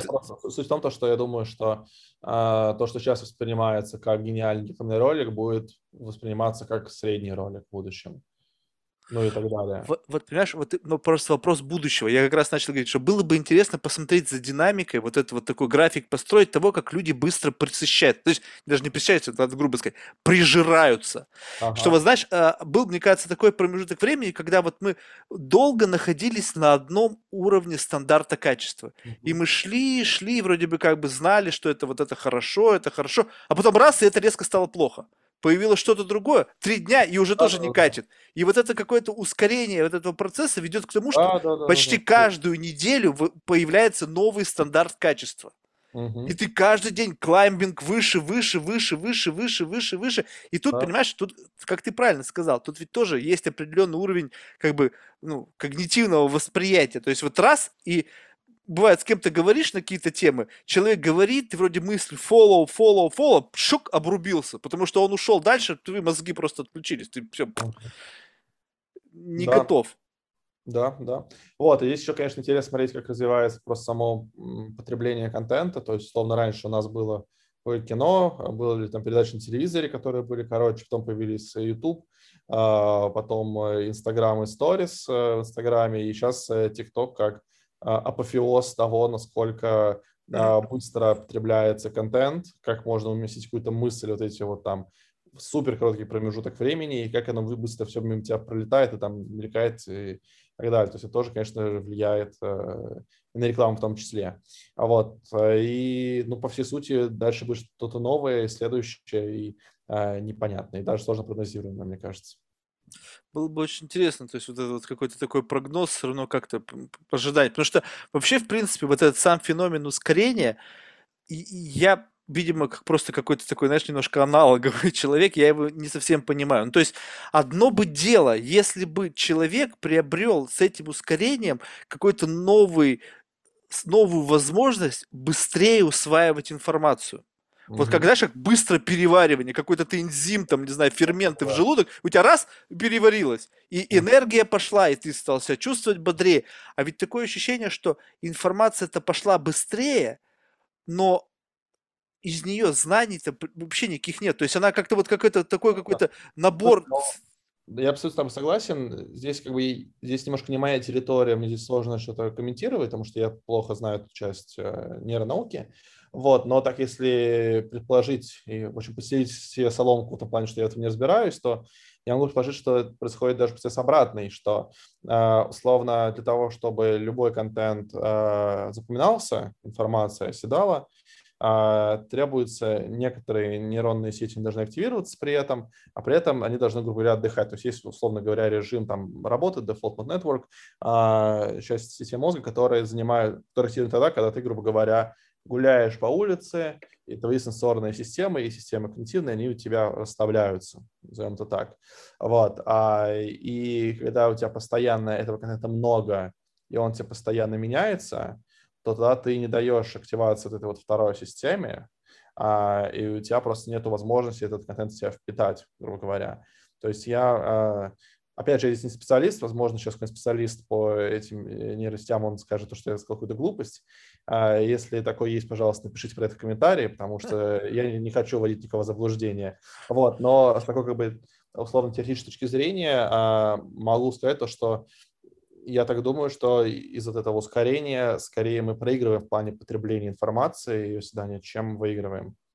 С этим я, вот, ну не знаю, просто может быть как-то вот за счет вот этого нейропластичности что-то включится, и мы вдруг начнем быстрее усваивать, но пока это точно не происходит. Я по себе знаю, что, допустим, просто, ну, я даже просто удивлен. Знаешь, раньше, ну, как бы всегда много читаю. То есть у меня есть какие-то там свои проблемы, которые решаются там отчасти, там, с детства меня приучили, что ты должен, чтобы решать свои проблемы, с речью, там, со всем делом читать. То есть вынужден читать, даже нравится, не нравится, просто привык. И э, такое ощущение, что, э, ну, несмотря на то, что книг писалось много всегда, то раньше у меня какой-то был набор книг, которых я как-то более-менее успевал читать. То есть у меня к концу книги появлялась новая книга, которая у меня сейчас этот э, waiting list, он просто каждый день растет в какой-то геометрической последовательности, я просто give up. Все, я понимаю, что я не в состоянии больше никогда прочитать тот объем информации, который я хочу. Потому что я, во-первых, количество информации множится. Усваивать ее становится еще сложнее. То есть мне сейчас, чтобы вот реально усвоить, я должен книжку как минимум два раза прочитать и один раз Ага. ее послушать. То есть, Ага. как бы, вот, вот у меня вот идеальная форма такая. То есть, один раз читаешь, потом, если есть аудиоверсия, слушаешь аудиоверсию, и потом уже третий раз там буквально под карандаш, знаешь, там вот что-то там вычеркиваешь, и тогда она оседает. Как можно, не знаю, там, смотря какие-то там полутораминутные сюжеты, вообще что-то выбрать, как можно сложный концепт то есть я, конечно, восхищаюсь людьми, которые умудряются сложные концепты как-то объяснять вот запаковывать да, да. такие сжатые месседжи, и которые при поглощении распаковываются и получают вот этот масштаб, но я не уверен, что в ТикТоке таких много есть. Вот цитата великих людей иногда бывает читаешь, ты просто охреневаешь от того, как слаженно запакована идея, и прочитав ее и осознав, она распаковывается в своей голове, прям как бум! Такой прямо пласт знаний, как бы как бы притянулся. Поэтому я, блин, что-то как-то склонен к тому, что просто, видимо, значимость э, усвоения информации теперь не является чем-то фундаментально важным. Зачем? Зачем держать себе что-то? Вот у тебя есть поисковик. Конечно, у тебя есть, у тебя есть, да, у тебя есть интерфейс, чтобы найти любую информацию этого мира. Тебе не требуется что-то держать в голове, конечно. Слушай, давай вот вернемся в, в твою плоскость, вот эту нейроэкономику, и поговорим вот о принятии решений. Все-таки вот эта тема, она такая тоже очень для меня подозрительная, поскольку я всегда сомневаюсь в то, что решение принимаю я, а не какой-то Ой, агент. Да, это как... философский вопрос очень, конечно, да, кто принимает решение, а, что такое я. Знаешь, у нас, а, когда я сдавал госэкзамены, а, был там один из билетов, нужно было рассказать, что такое я. Это невозможно какой-то был вопрос, там, все эти концепции. Но, в общем, суть в том, да, конечно, что есть на самом деле отдельное направление в нейроэкономике, или даже не в нейроэкономике, ну да, наверное, в нейроэкономике, называется нейрофилософия, которая занимается подобного рода вопросами. А, классический эксперимент, который здесь проводился, делался там а, таким ученым, его звали Либет, это было еще в прошлом веке. А, суть была следующая, то, что человек подсоединялся энцефалограф, и перед ним крутилась некоторая стрелка, которая показывала на разные числа, и задача была говорить, поднимать палец, да, хотел поднять палец и попытаться запомнить, где э, была стрелка в момент, когда ты захотел поднять палец. И оказалось то, что э, по э, энцефалограмме можно заранее предсказать, когда ты хочешь поднять палец, то есть mm. палец не поднял, но можно это сделать примерно э, за полсекунды до этого дела. То есть, и получается, того, какой-то агент до того, как ты поднял палец, уже принял за тебя решение. Ну вот это как раз такой был большой аргумент в пользу э, этого дела, да, что решение принимается где-то, и потом просто про него ты как бы узнаешь. Mm-hmm. Что, типа, и у тебя есть такое ощущение, что ты принял решение, хотя оно было принято э, где-то до, до тебя, э, и, э, или же оно пришло просто в осознание с некоторым опозданием. Вот. А этот эксперимент, он на самом деле подвергался многократно критике, потому что там есть ряд методологических э, проблем и сложностей, но а, в целом проводился еще ряд других экспериментов, которые показывают, что а, ну, так или иначе, некоторые части а, наших решений принимаются как минимум не так осознанно, как мы думаем про них. Ну, то есть суть в том, то, что мы, поскольку эта часть абсолютно такая, знаешь, тоже новая и очень как бы конечно, тавтология такая, что нейрофилософская часть является философской, так оно и есть, и очень зависит от определений и от контекста всего остального, но вроде как действительно а, то, то, то, что мы называем собой, является не таким уж осознанным, как а, нам кажется. Вот, и э, это очень, очень интересно, и совершенно тут все непонятно. Мне просто вот как раз-таки любопытно о по, по методике создания агентов влияния.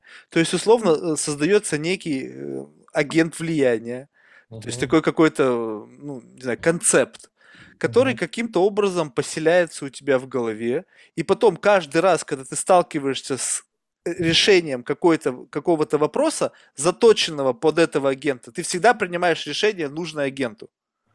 Вот это тоже ведь, по сути, какая-то часть нейромаркетинга. Я не, не очень понял, можешь... Э, ну, ну скажем так, что представь себе, что у тебя есть эм, как бы поведенческий стереотип. Назовем вот этого агента как поведенческий стереотип. То есть ты в определенной реакции в определенной ситуации дел, дел, реагируешь всегда ага. одним и тем же образом. Но если да. отмотать назад угу. и попытаться задать вопрос, почему Угу. Я в этой ситуации реагирую именно так. И тут, если вот, ну, может быть, сейчас бы мы взяли бы какой-то конкретный пример, да, чтобы было бы проще, причем пример, который наверняка есть у тебя и у меня. задавая этот вопрос, ты невольно натыкаешься на такое рассуждение. А я ли угу. создал этого э, агента, вот этого, ну, как бы, этот поведенческий стереотип сам, либо кто-то его туда мне зашил, и теперь я живу вот в, в своей голове с вот с этим вот э, угу. поведенческим, грубо говоря, стереотипом, и каждый раз делаю одно и то же в той или иной ситуации. Угу. И можно да, ли создать это искусственно? То есть, допустим, каждый раз при виде там, не знаю, гамбургера, ты берешь и заказываешь Макдональдс.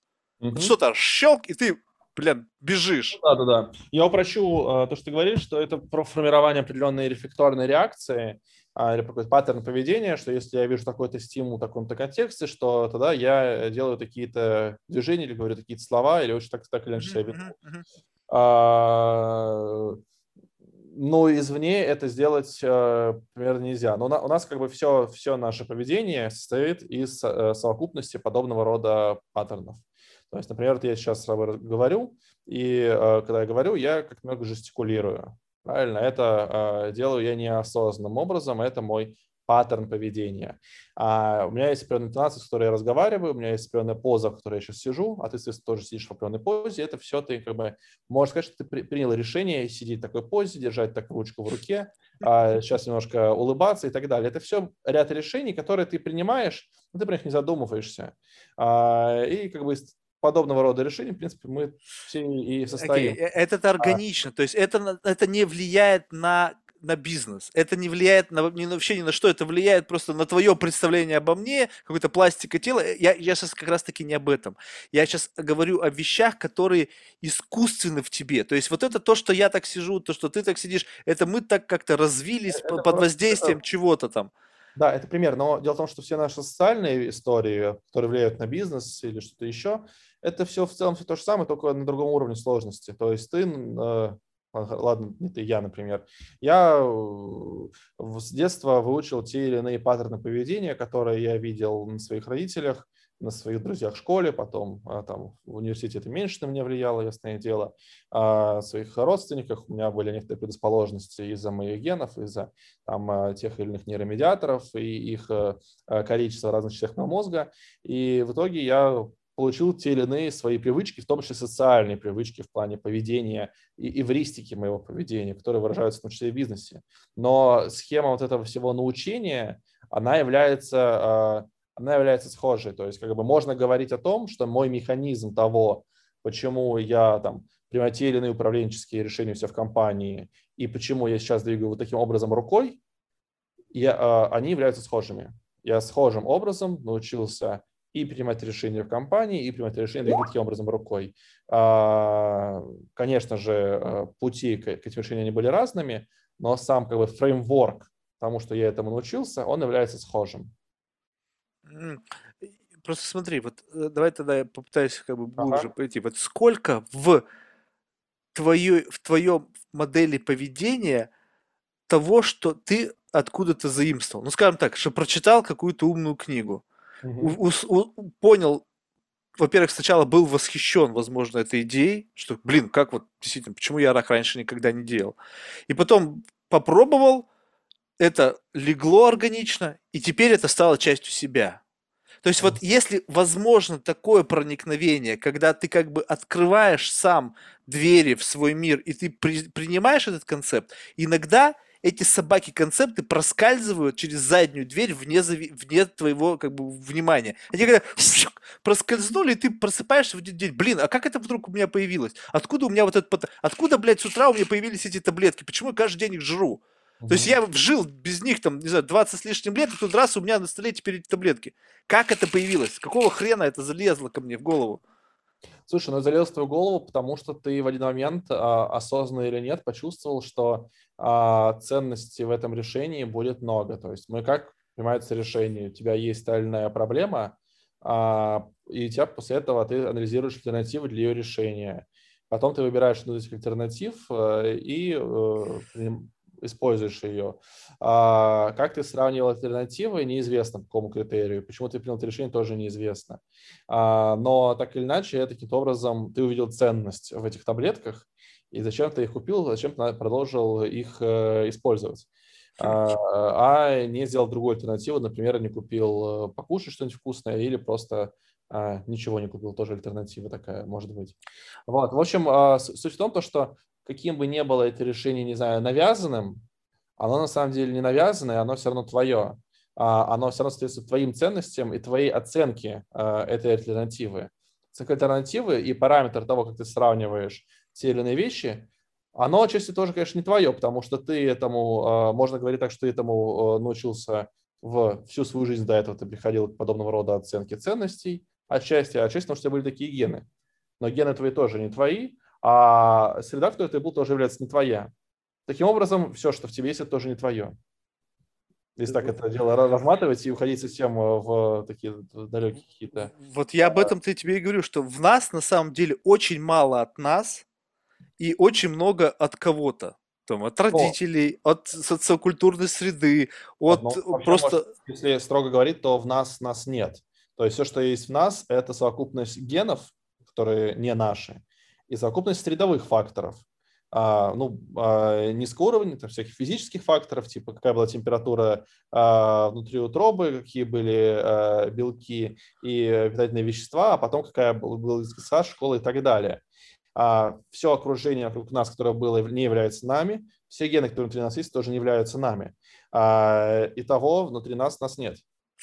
Вот здесь мне бы интересно было, вот я понял твою тему, она на самом деле очень классная. Вот, ну скажи, вот, вот такой, возьмем, у меня все наглядное образное мышление. Представь себе, что если ты попал в условную какую-то лабораторию, в этой лаборатории есть набор тулов, они все не твои.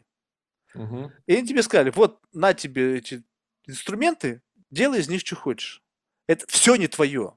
Лаборатория не твоя, инструменты не твои. Ты берешь эти инструменты, начинаешь что-то ими делать и что-то создаешь. Вот то, что ты создал, это твое, либо это тех, кто пустил тебя в эту лабораторию и дал тебе эти тулы. Все от договора зависит, я думаю. В данном случае. Тогда вот представь себе, что то, вот. что ты описываешь в нас, мы, мы генетически унаследовали какие-то эмоции, реакции на те или иные ситуации. Социокультурная среда дала нам какой-то контекст но есть вероятность того, что внутри нас может рождаться что-то, что является искренне нашим. И вот а, это называется мутация. Вот если мутация произошла, но они происходят, в принципе, постоянно, это просто статистически это дело, тогда можно говорить, да, с этого момента а, что-то новое появилось. Вот, ну или можем, мы можем здесь оперировать на понятие мемы. А, есть понятие мем, которое ввел Ричард Докинс. Это не интернет-мем, а это другая штука. Слово интернет-мемы, они из настоящих мемов э, выросли. Есть такой мужик Ричард Докинс, э, эволюционный биолог, он ввел понятие мемы. Мемы — это некоторая такая единица культурной информации, которая развивается по законам генетики, только она развивается в таком культурном пространстве, что, условно, у меня есть некоторая идея, она как-то развивается, передается человек к человеку, в культуре, если она является эффективной и крутой, то она и помогает там том или иным образом выживать организму, то этот мем становится удачным и остается в нашей среде. Вот. Ну и якобы по, по Докинзу э, из-за мемов мы как люди круто так и развелись, потому что если все как дураки гены друг другу передают очень медленно, накапливают э, изменения, то мы с нашими мемами очень можем быстро видоизменяться. А, вот про ТикТок, к примеру, а, это вот туда же. Вот, в общем, я к чему это говорю? К тому, что, ну, по идее, если ты придумал новый мем какой-то, новую какую-то идею, то э, в каком-то смысле, наверное, э, ты сделал что-то новое, да, и это уже как раз э, твое, пожалуй, с этой точки зрения.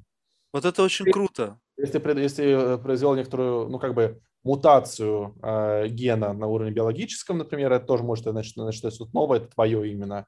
Если в тебе это произошло, правда, было до рождения, и ты к этому не видишь никакого отношения, но все равно это было, значит, что-то новое.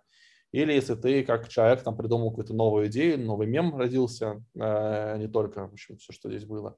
То в том смысле тоже это что-то новое, наверное, да. Наверное, это и твое и есть. Вот это очень круто, и я стал к этому очень сильно прислушиваться. Я просто, знаешь, вот такое ощущение, что вот когда, то есть вот когда ты говоришь, у тебя такое ощущение, что, знаешь, это такое, блин, как можно опять в картинках представить, что это, представляешь, у тебя набор каких-то вот на паровозике едет идей, которых ты можешь вставлять, да? Mm-hmm. И я стал замечать, что очень часто, ну, до определенного времени, я использовал не мысль, которая родилась у меня в голове, а просто брал какую-то заготовку, щелк, о, да. я это где-то слышал, херак, И то есть, и вот, и большинство людей, я сейчас просто с многими стал в последнее время общаться, я прям чувствую, как проскальзывают одни и те же концепты у разных людей. И думаешь, блин, так, ё-моё, так получается так, что как бы нафига думать, когда мы живем в таком мире, когда уже очень много как бы вот этих вари- вариативных вариантов, как бы вариативных а, вариантов, ответы. много да. ответов, много идей, много классных концептов, тут еще и изречения умных людей, тут еще можно там стихи вернуть, тут можно какой-нибудь классный фильм пересказать, то есть ты можешь наполнить свою речь, вообще угу. свое общение абсолютно не своим. Угу. Тогда общаясь с тобой, как я могу понять, что я вообще с тобой разговариваю? Угу. Вот Но кто ты? Я... Ты набор каких-то мемов. Да, да, я, набор, я набор мемов, да, которые действительно фигурируют. Вот другой человек набор других мемов. Они могут вместе организовывать какие-то прикольные комбинации. Причем чужих мемов, не твоих. Ну, общих, наверное, плюс-минус. Вот, ну да, но они как-то могут э, как-то тасоваться и создавать что-то интересную комбинацию, из которой может сказать что-то еще и новое и прикольное, что может дальше подхватываться и распространяться дальше. Наверное, как так. Но это, конечно, это сложно. Не знаю, как Тут вот, конечно, жалко, что я не философ, я мог бы очень сейчас интеллектуальное сказать и объяснить. Не, не обязательно, это, мне кажется... А вот, но, в общем, тут мне как-то сложновато. На самом деле ты просто, мне кажется, просто ограничиваешь себя сознать. То есть, ты, знаешь, очень тоже любопытный концепт, когда вот я не боюсь как бы высказывать свои мысли, даже если они тупые. Ну, то есть, как бы, ну, ну, вот, ну что теперь? Ну, что стесняться? И когда я чувствую, что человек себя сознательно начинает ограничивать, то есть есть какая-то мысль. То есть, mm-hmm. она может быть как бы такая а как бы не факт, да, и человек думает, не, нафиг, лучше я не буду говорить, чтобы не, ну, там, никто не подумал, что я там как бы, дурак, да. Ты, дисклаймер это тот, что там я там высказываю сейчас, и там, господа из там нейронауки, пожалуйста, это примите к сведению. То есть вот, вот это все, и понимаешь, что мне, допустим, больше всего интересно, что так или иначе в общении с каждым человеком, если, как бы, вот, знаешь, пытаться в разные стороны его расшатывать, проскальзывают как бы уникальные мысли. И вот как ты только начинаешь извлекать вот этот вот уникальный э, опыт, то есть когда ты задаешь какой-то совершенно нестандартный вопрос, то есть мне иногда говорят, вот ты задаешь там как бы задавал нестандартный вопрос, ну блин, конечно, потому что ты в жизни общаешься с более умными людьми, то есть они не задают глупых вопросов, они задают конкретные вопросы, которые имеют какую-то ценность или еще что-то. Я задаю то, что мне пришло в мою тупую башку, и поэтому когда вот оно вот такое кривое, какая-то загогулина вылетает, то на нее стандартного ответа нет. Ну то есть, ну как, согласись, согласись. То есть, если есть стандартный набор ответов, есть вопросов, стандартный набор ответов. А когда mm. вот такая херня залетела, и вот тут чувствуешь, когда человек тебе выдает что-то, что совершенно неожиданно, ты думаешь, блин, вот это круто. И вот такое общение, блин, меня просто в восторг приводит всегда. Ну хорошо. Слушай, не знаю, мне вот кажется на самом деле то, что очень часто люди, которые не понимают тот или иной предмет, имеют, э, думают, что имеют моральное право про него говорить. То есть это я не говорю, я, просто вот сейчас, например, вот э, те или иные звезды, селебрити, они рассуждают про темы, про которых ничего э, не знают. Э, ну, про, я к тому, что, допустим, есть там какой-то человек, э, звезда некоторая, и она сейчас просто из актуального говорит, э, о, вот, еще более актуальный пример, Юрий Лоза. Я надо посмотрел передачу, что было дальше, с, Юри, с Юрием Лозой. И он там рассуждает про плоскую землю. Но он верит в плоскую Землю. Я после этого смотрел ролики его про доказательства плоской Земли. А, и как бы на чем строится ролик? Том, что он говорит некоторые факты из физики, которые бывают там, словно в шестом классе проходят, и говорит, ну вот я вот это дело не понимаю, поэтому у меня есть вопросы к тому, что Земля круглая, значит, она плоская. Притом следующая тема, которая бы это могла объяснить, проходится в восьмом классе. Не в седьмом, а в восьмом или в девятом. Да, и как бы а, любой человек, который минимально знаком с физикой, он как бы очень легко может эти аргументы разбивать. Шестиклассник не может, потому что он еще это не прошел. Но восьмиклассник уже готов к этому делу. Вот. И меня очень смущает, когда человек, который э, не образован в данной области, считает, что он не образован и говорит что-то. Мне вот кажется, что вот хорошо всем было бы вот от признания собственного невежества в тех или иных моментах. Вот и, это важно. Да, вот, собственно, человек говорит, что я здесь ничего не понимаю, а послушайте, пожалуйста, вон того, вот он вроде как должен понять. Вот, вот, э, не, нет, это ты, может быть, неправильно это... интерпретировал мою точку зрения. То есть я-то как раз-таки изначально, еще когда ага. начинал записывать подкаст, сказал, что я ни хрена не понимаю вообще. То есть меня вообще слушать нельзя. То есть все мои идеи, они совершенно бредовые. Но mm-hmm. я же не высказываю это как некий стейтмент. То есть Да, да, я, конечно. я Я- экс- самопровозглашенный да. эксперт, и вот моя точка зрения, и, и принимайте ее за чистую монету. Не-не-не. Я дальше, начну рассуждать. Кстати, интересно еще то, что я вот а, про отчасти что-то в этом роде вот Харари писал у себя в книге, ну что с этим мэчится, Какой из? а, про Сапи- Сапиенс. Сапиенс. Вот, мне там очень заинтересовало, а, что а, до а, эпохи великих географических открытий все равно была, а, до, точнее не до эпохи географических открытий, а до того, как было а, открыто Америкой, совершены кругосветные плавания, карты мира были безумно детальными. То есть у тебя было детальное изображение там Африки, части Евразии, было понятно, что вот она вся Земля, вот она, вот такая вот точка. Когда э, начались э, плавания далекие, то на картах мира появ- начали появляться пустые места. То есть как раз тогда, когда люди поняли, что они не знают и невежественны, как раз это толкало на, на познание, что как бы вот, вот там же ничего не известно, так и хочется туда поплыть и что-то узнать. Вот, в общем, мне кажется, что признание собственного невежества – это путь к познанию э, мира. Сто процентов.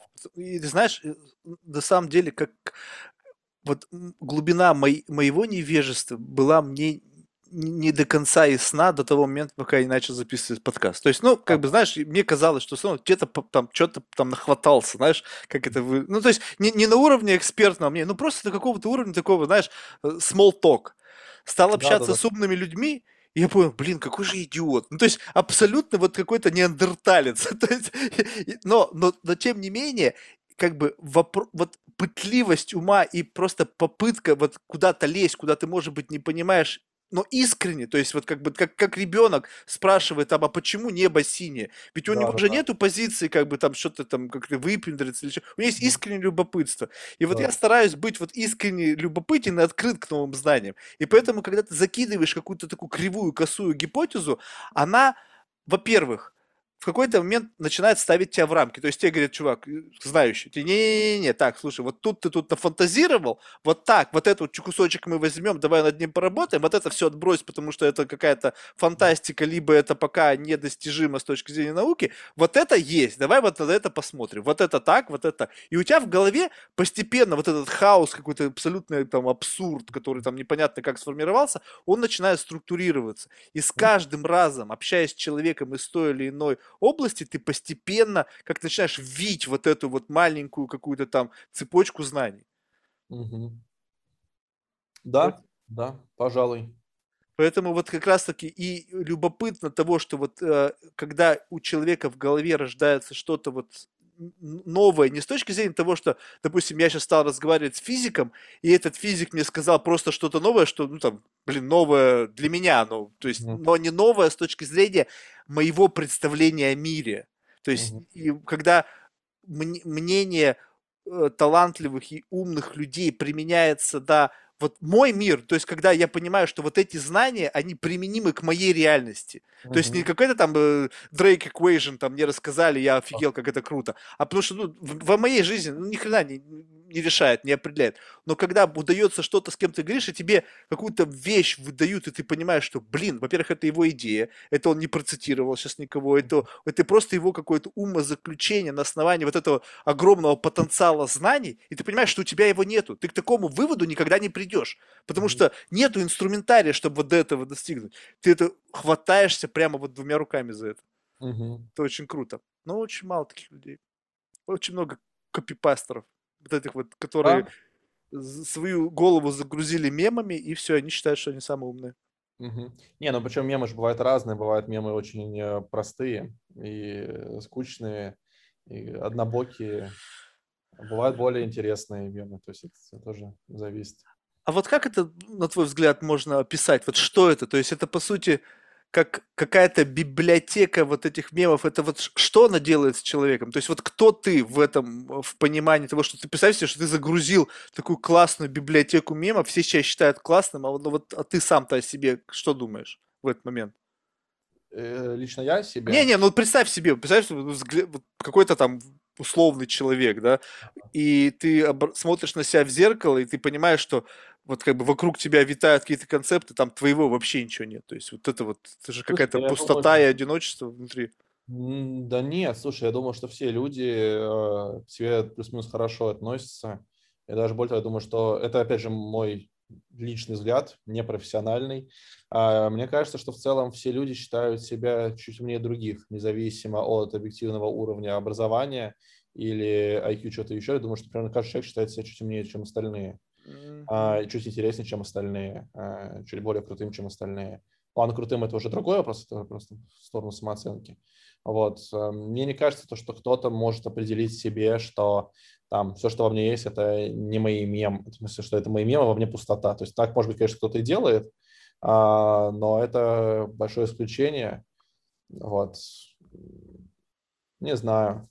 Не думаю, что большое количество людей испытывают пустоту на тему того, что в них ничего нет своего. Но ты так в себе не копаешься, так, ну, чтобы на повседневной основе, чтобы так разбираться, что Это там. Я в себе копаюсь, я же психфак окончил, я и терапию прохожу психологическую. Конечно, а, я про это думаю, но а, но я про это вообще не переживаю. То есть, как-то на самом деле, лично мне, а, с одной стороны, немножко, как так, знаешь, гордости на тему самого себя становится чуть меньше, когда ты понимаешь, что, что здесь мало твоего, и это немножко обидно но с другой стороны, том, становится чуть легче жить. Ну, я не знаю, очень как-то мне, мне нормально живет с тем, что во мне моего нету.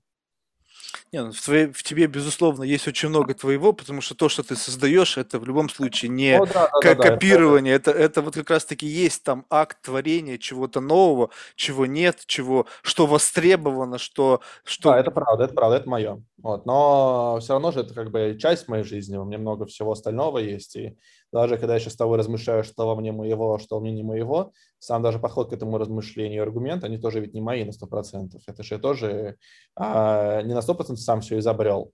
Я читал какие-то книжки, из них как-то компилировал разные идеи, и вот оно что-то получилось, что я тебе рассказываю прямо сейчас.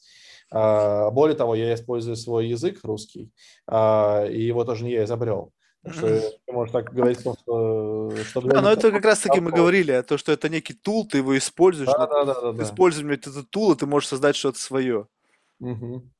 Это на самом деле такая безумно интересная тема, и когда в этом начинаешь копаться, блин, это, знаешь, такое бескрайнее какое-то вот, совершенно такое как бы постоянно ускользающее вот что-то. То есть ты на это смотришь, и ты понимаешь, что это такой прям бескрайний океан, и э, найти какие-то вот инструменты для того, чтобы это как-то систематизировать, ну, то есть это такой, знаешь, как некий такой священный грааль, да, как вот найти подход, и как вот с того, с чего я начал, хакнуть человеческие мозги, что mm-hmm. делая определенный набор каких-то шагов, там, не знаю, манипуляций, ты приходишь к желаемому результату. Не так, как это сейчас. При... То есть вот мне сейчас, если честно, раздражает этот подход гипотез, что мы из профессионалов, которые как бы ну, может быть, это глупо с моей стороны, опять же, говорить, но мне профессионал это тот человек, который показал тебе пальцем, сказал, вот так надо или вот так будет. И так действительно и стало, и, и было, да.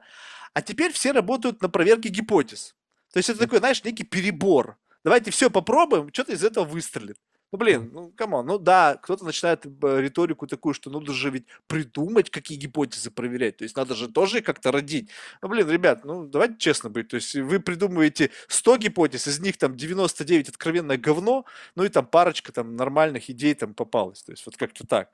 Поэтому mm-hmm. вот, и, вот это вот запрос на понимание человеческой природы, принятие человеческого какого-то поступков, это, мне кажется, просто действительно священный ну, грааль. Здесь есть проблема в том, что во многих сферах э, профессионализма, как ты его понимаешь, не может быть в принципе. Точнее, он может быть, но его нету.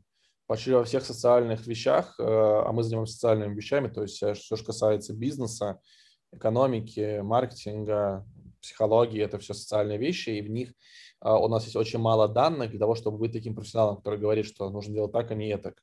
Совершенно, то есть здесь просто э, нельзя так, мне кажется, говорить полпрофессионала. Профессионал, который так говорит, он не профессионал, а шарлатан, скорее всего. Возможно, неосознанный шарлатан, но он э, без проверки формулирования гипотез просто здесь, мне кажется, ничего нельзя сделать. Смотри, тут, тут вот какое, как бы, я, я согласен, что, что ты еще говоришь, что как бы однозначно э, утверждать э, что-то в многокритериальной системе, это такой, наверное, как бы действительно какой-то есть такой легкий набор там дилетантства. Но есть люди, и тут как бы не, где яйцо, где курица. Он угу. что-то говорит угу. и своими словами меняет реальность. То есть, по сути, он не говорит, что так будет, потому что он предсказал. А так становится, потому что другие люди его послушали, и реальность подстроилась под это. Вот Уоррен Баффет там что-то сделал, и все да. хомячки побежали покупать, и так действительно да, да. стало. Что тут, о чем это говорит? Илон Маск пернул в Твиттере, все покуп, побежали покупать биткоины. То есть вот что тут произошло? То есть он не профессионал явно в криптовалютах, то есть он там гений, инженер, там, не знаю, там провидец, неважно кто, но он сделал свои слова реальностью для многих других людей. То есть вот, вот я о чем говорю. То есть вот он же не проверял гипотезы. Он же не юлил, он просто сделал что-то, и это в, всю, в тот момент, когда он сделал, создало новую реальность. Вот, Пожалуй. Это какой-то ну, какой-то профессионализм. То есть это когда твой авторитет признается большим количеством людей. Угу. Вот это круто, понимаешь? То есть, а если бы это было как бы возможно за счет инструментария? То есть вот он как фигура, да, которая набрал там политических, там социальных очков, да, и теперь он является как бы э, агентом влияния. А представь себе, что можно было бы вот так вот подкручивать что-то и вот закидывать э, в мир, да, через там те или иные каналы, и это бы приобретало бы такую же э, силу и динамику. Да, но вот работы над этим пока что такого нету. Но, может, получится. Что ж, ну я желаю удачи, потому что, мне кажется, вот эта тема очень интересна, она очень перспективная. Вообще все, что связано, сейчас же, есть такой, прям мы живем в, в, как бы век нейроцентризма, да, сейчас столько разговоров про всякие вот это нейро, не, нейросайенс, вообще заговорили опять из всех источников, там сейчас каждая собака там что-то там говорит про нейро, да, там какие-то там совершенно невероятные истории. Это свидетельствует о том, что вот оно, вот это вот, вот это вот темное большое что пятно. Что-то будет кто-то будет, и ты видишь... Ну, опять же, я отмечу, что будет лет через, не меньше, чем лет через 15 все-таки. То есть сейчас есть просто очень много, э, ну, как вот, можно сравнить с той же самой эпохой географических открытий. То есть пока что у нас эти серые пятна очень большие, чтобы начать торговать, э, не знаю, с, чтобы начать возить э, золото э, из империи инков какой-нибудь там, э, нужно сначала открыть эту империю и потом уже идти захватывать э, ее и что-то устраивать. А вот пока что мы еще карту никакую не составили, поэтому говорить о том, что скоро мы туда приплывем, а, расселимся и заработаем, на этом преждевременно. Ну, видишь, вы, главное, уже цели стоят. Цели стоят, идеи рождаются, это первый сигнал. Андрей, слушай, ну, большое спасибо, было реально интересно, я как бы извиняюсь, если я куда-то там улетал, куда-то в, своих да, каких-то мыслях. Что, я не знаю, иногда бывает как-то как-то вот заходит и все, и полетело. Тут нужно как-то себя притормаживать.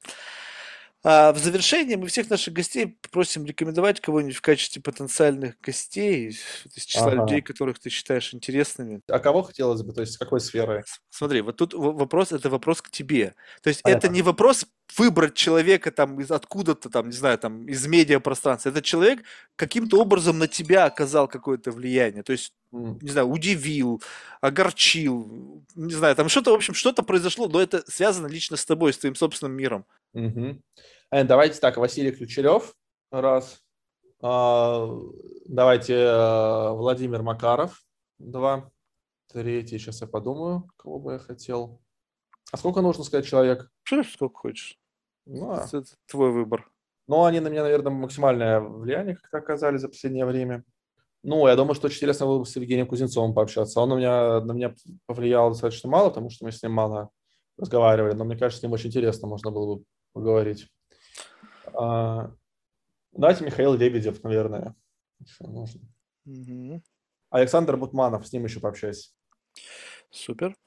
Записал. Что ж, отличные рекомендации, спасибо. Еще раз благодарю за твое время, было интересно. Успехов твоему проекту, было приятно пообщаться. Да, и мне. Пока. Пока.